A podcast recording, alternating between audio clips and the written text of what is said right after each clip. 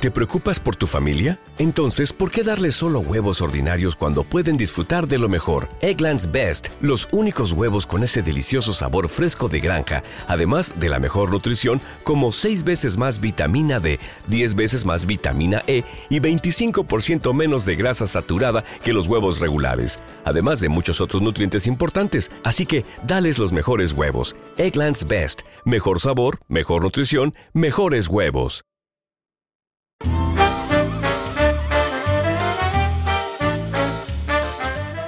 Hola, soy José Antonio Sánchez, fundador de Bridgel, creador de Closer y su host. Esto es Legalpreneurs. Hoy nos acompaña Carlos Valderrama. Carlos es abogado, emprendedor y consultor internacional en FinTech y Blockchain. Ha realizado estudios en FinTech y Management Legal en las universidades de Oxford y Yale. Además es docente de estas disciplinas en el Tecnológico de Monterrey y en el Instituto Tecnológico Autónomo de México. Hola Carlos, ¿cómo estás? Gracias por estar aquí. Hola José Antonio, muchas gracias y muchas gracias por la invitación y sobre todo a tus escuchas por, poner atención en esta clase de, temas innovadores que están tan en boga. Gracias nuevamente Carlos. Cuéntanos un poco qué es Legal Paradox, de dónde viene la idea y cómo funciona. Fíjate, yo solía hacer lo que le llamamos acá en México un monísimo gato de Angora, que son estos grandes abogados encumbrados que trabajan desde este, la torre más cara de la ciudad, en el, en el piso más exclusivo y tienen su corner office, ¿no? su,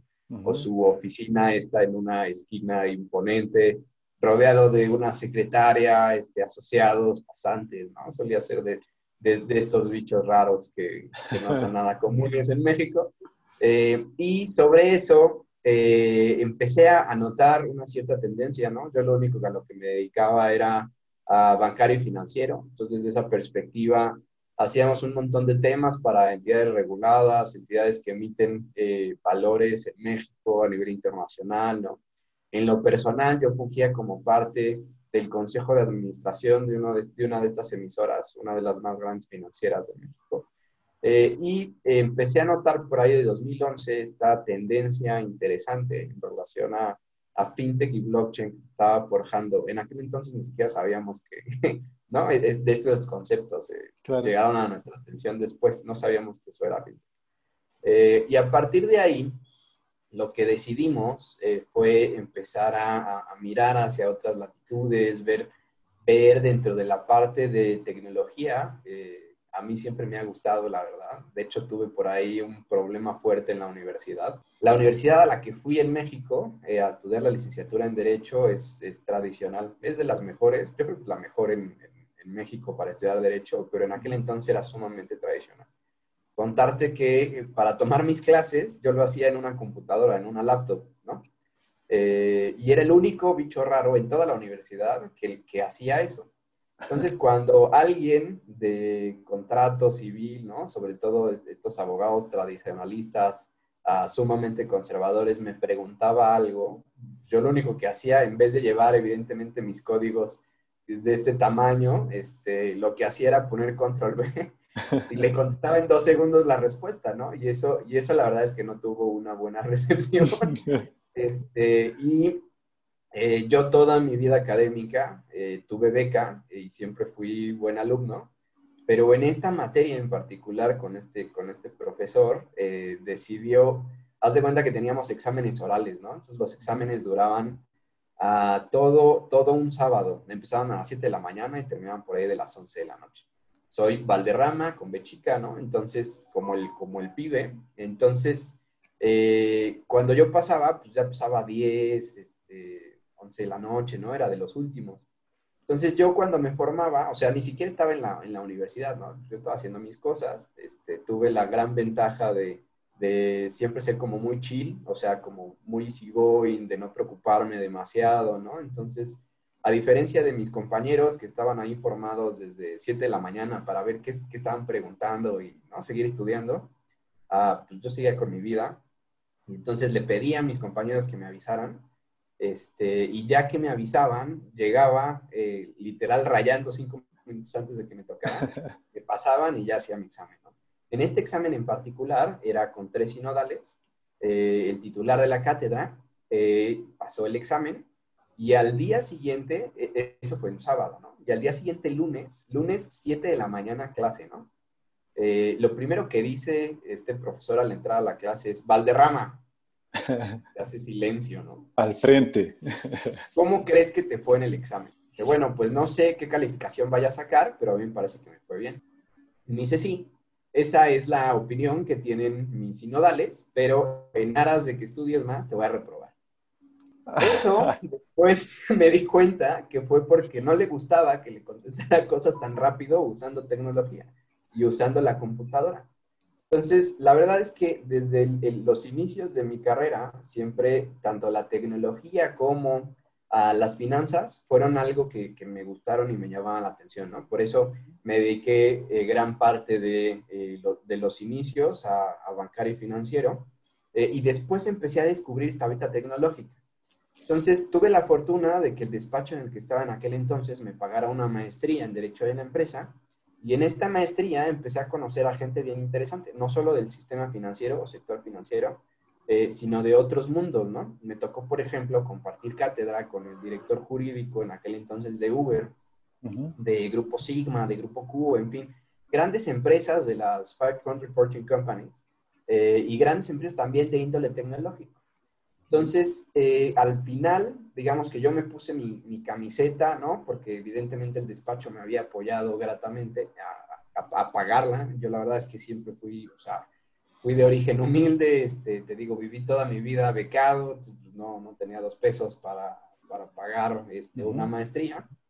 Entonces, eh, termina la maestría, me pongo la camiseta y entonces salgo a vender, ¿no? Con, con estos mismos amigos que hice en la maestría. Entonces, me, me recibe el, el, director jurídico de Uber, ¿no? El de Daimler, el de Chrysler, y de repente empiezo a llevarlos como clientes al despacho. Entonces, empiezo a crecer mucho. Eh, pero eh, te digo, tenía yo mi mirada puesta en esta nueva área fintech y blockchain que, se estaba gestando.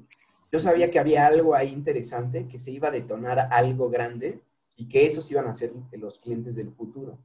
En, en ese contexto, por ahí de 2015 me empieza a dar vueltas la, ¿no? O sea, me, empieza a dar esta idea y esta cosquillita de decir, oye, como despacho necesitamos constituir y, lanzar a SAP una ah, práctica específicamente dedicada a fintech y blockchain. En ese entonces me volteo con mis socios, les platico de este tema y me dicen, oye, este, estás muy bien como estás, ¿no? Sigue facturando para los clientes que trajiste. Este, yo no sé cómo por qué vas a abandonar esa práctica y esos clientes y crear algo en, en un, eh, y empezar a picar piedra en un ambiente que parece inexistente y árido, ¿no? O sea, no hay clientes ahí. Los clientes que hay son dos pelados con una computadora enfrente que no tienen un peso para pagar servicios legales. Entonces, no sé qué carajos vas a hacer ahí. Eh, mi, mi, reacción, la verdad es que no lo vi venir, este, pero lo que dije es, a ver, yo estoy convencido de que estas cosas van a cambiar al mundo y que van a tener una capacidad de redistribuir y generar riquezas de una manera que nunca antes la hemos visto, porque el, como sabes, la construcción de, infraestructura tecnológica te permite esta posibilidad de atender a dos personas, pero a miles de millones, ¿no? Entonces, el, digamos que el hambre la pasas en lo que creas ese, ese flujo o ese, eh, de alguna manera, ese volumen que te permite generar gran riqueza. Eh, y a mí, en mi cabeza, eso iba a ser eh, transicional. O sea, tener estos emprendedores, estas dos personas que están enfrente de una computadora, sin un peso para servicios legales, iba a ser algo que iba a durar nada, porque de repente los venture capitals iban a estar viendo estas grandes oportunidades que tienen una escalabilidad impresionante. Y es justo los productos que estaban buscando. ¿Y quiénes fueron estos, primeros, estos primeros dos personajes ficticios frente a la computadora en tu vida? ¿Quiénes fueron? ¿Se puede saber? Sí, claro, fíjate, y si, quieres te, te, lo platico más adelante cuando te diga cuál fue el primer cliente que tuvimos como despacho. Muy bien. Pero, pero así eran, así eran los primeros clientes. Eran literal dos personas. Bueno, en el mejor de los casos eran dos, ¿no? Hubo algunos que solo era una persona con una computadora y ya, o sea, es, esa era la empresa y ese era el desarrollo. Entonces, en ese contexto, lo que, lo que pensé fue, a ver, si no lo va, va a ser el despacho en el que estoy, lo va a hacer alguien más. Y si alguien más se va a llevar todo el market share. Entonces dije, de lo que, que lo haga alguien más a que lo haga yo, este, pues, mejor lo hago yo. Y fíjate que en ese, en esa, en ese plazo, eh, yo me empecé a meter heavy en estos temas.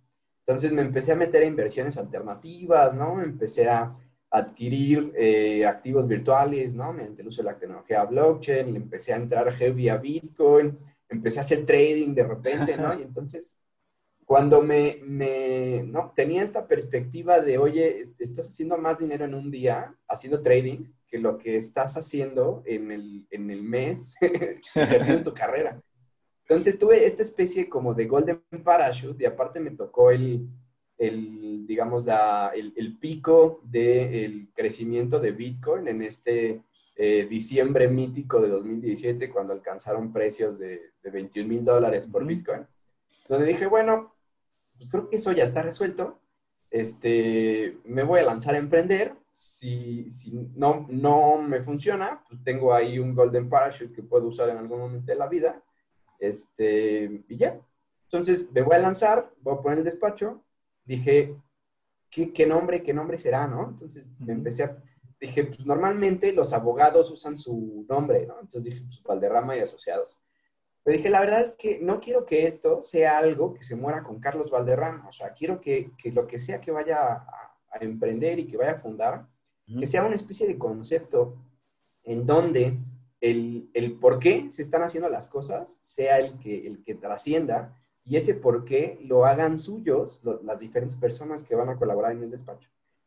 En, en esa temática lo que dije es, pues, vamos a llamarle legal y eh, vamos a llamarle paradox, ¿no? Entonces vamos a hacer como una especie de, de una nueva paradoja o una nueva paradigma en, en relación a cómo se van a prestar los servicios legales, partiendo de un enfoque eh, inicial exclusivamente dirigido hacia productos fintech y blockchain.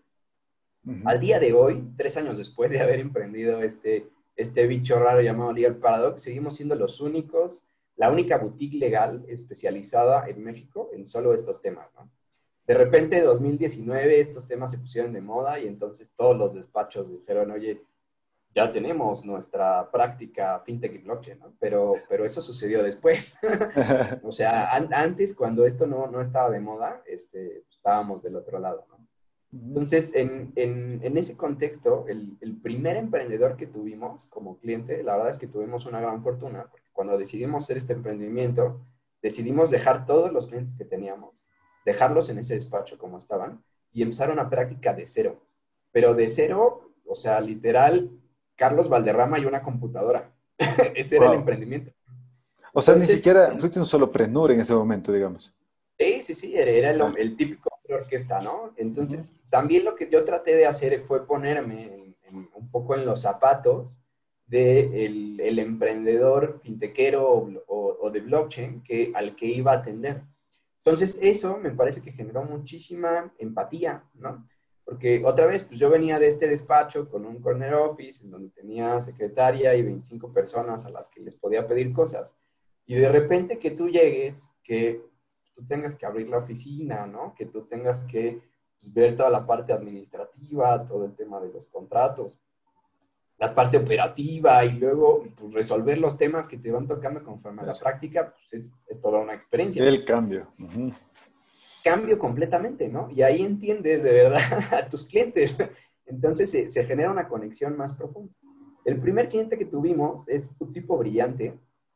Lamentablemente no te puedo con, contar cómo se llama, pero te puedo contar como su circunstancia y su historia, porque es, un caso de los más emblemáticos de FinTech en México.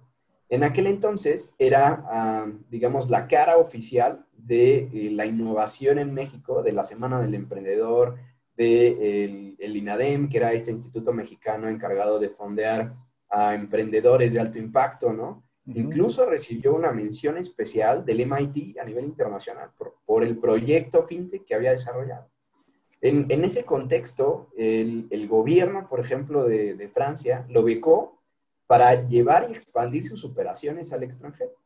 Pero eh, el tema por el que cayó con nosotros un gran amigo mío eh, que tenía una, ya una práctica establecida y que hace dos años había decidido ser emprendedor y lanzar su propio despacho eh, y que fue clave para que yo decidiera hacer Legal Paradox, me dijo, oye, este, tengo este cliente, ve temas financieros, la verdad es que no es mi expertise, si quieres, este, dale, dale tú, ¿no? Velo tú.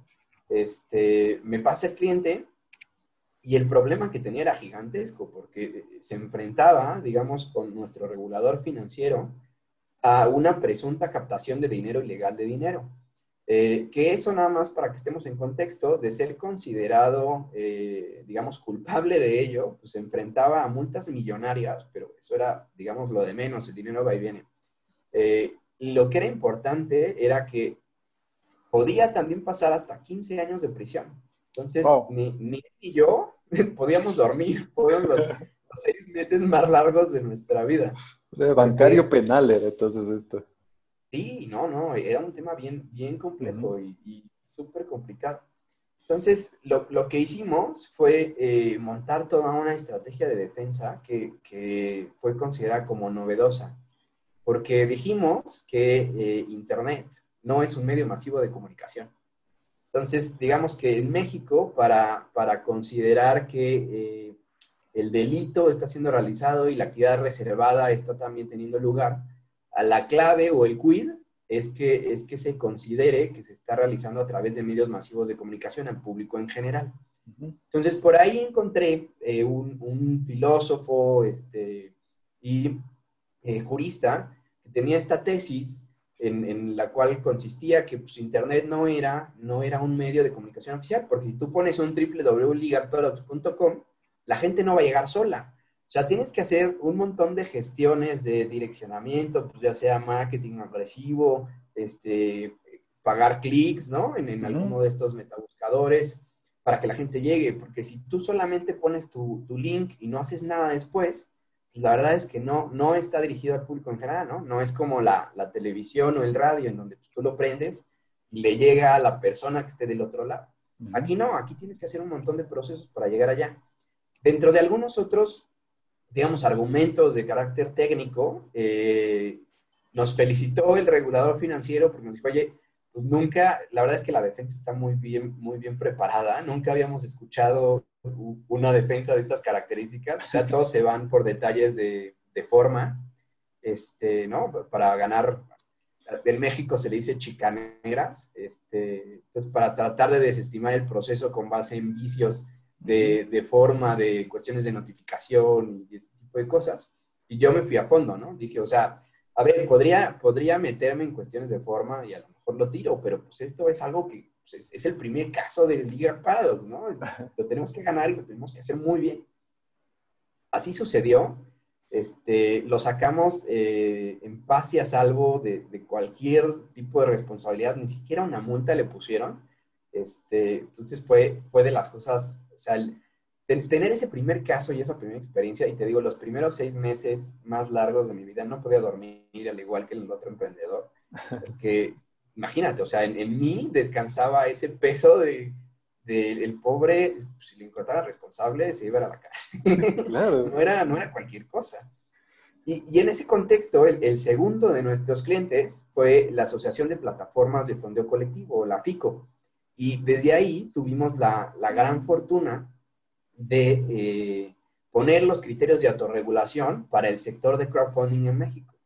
Esos criterios, después parte de ellos, se tomaron por el regulador financiero en el proceso de, de realización de la primera ley fintech del mundo. Entonces, eso también, o sea, e, esa fortuna de, de colaborar con, con, esta asociación nos, nos colocó en el mapa fintech en el primer minuto, porque éramos de alguna manera los abogados eh, del gremio, por así llamarle, ¿no? Los que estaban en constantes negociaciones con el regulador financiero, primero para tratar de eh, transmitir cómo era que funcionaban y operaban estos modelos, cómo su base tecnológica los diferenciaba completamente de lo que entendíamos y conocíamos como sistema financiero tradicional, cómo no podían ser regulados como un banco normal y eran otra cosa, ¿no? Otra cosa que se basaba y que tenía su principal fortaleza en infraestructura tecnológica, en eh, cero fricción de cara al usuario, ¿no? En un user experience, en una construcción de un producto enfocado en la persona, ¿no? O sea, cosas que, el sistema financiero no está acostumbrado a ver, ¿no? Entonces, ¿cómo, cómo no podíamos, digamos, transaccionar o trabajar bajo, bajo los mismos criterios de, del sistema financiero tradicional. ¿Cómo, está, ¿Cómo están reaccionando los bancos actualmente ante este nuevo movimiento fintech? Eh, mucho se dice que en Latinoamérica se está quedando la banca un poco atrás en, este, en estas innovaciones. ¿Cómo está en México? ¿Cómo le, ves hacia, ¿Cómo le ves hacia el sur? ¿Qué está pasando?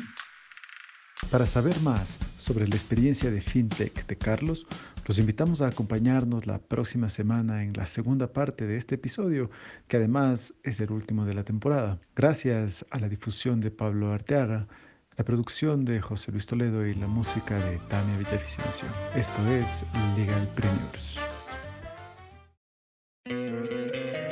Te encantaría tener 100 dólares extra en tu bolsillo? Haz que un experto bilingüe de TurboTax declare tus impuestos para el 31 de marzo y obtén 100 dólares de vuelta al instante. Porque no importa cuáles hayan sido tus logros del año pasado, TurboTax hace que cuenten. Obtén 100 dólares de vuelta y tus impuestos con 100% de precisión, solo con Intuit TurboTax. Debes declarar para el 31 de marzo. Crédito solo aplicable al costo de la presentación federal con TurboTax Full Service. Oferta sujeta a cambios o cancelación en cualquier momento.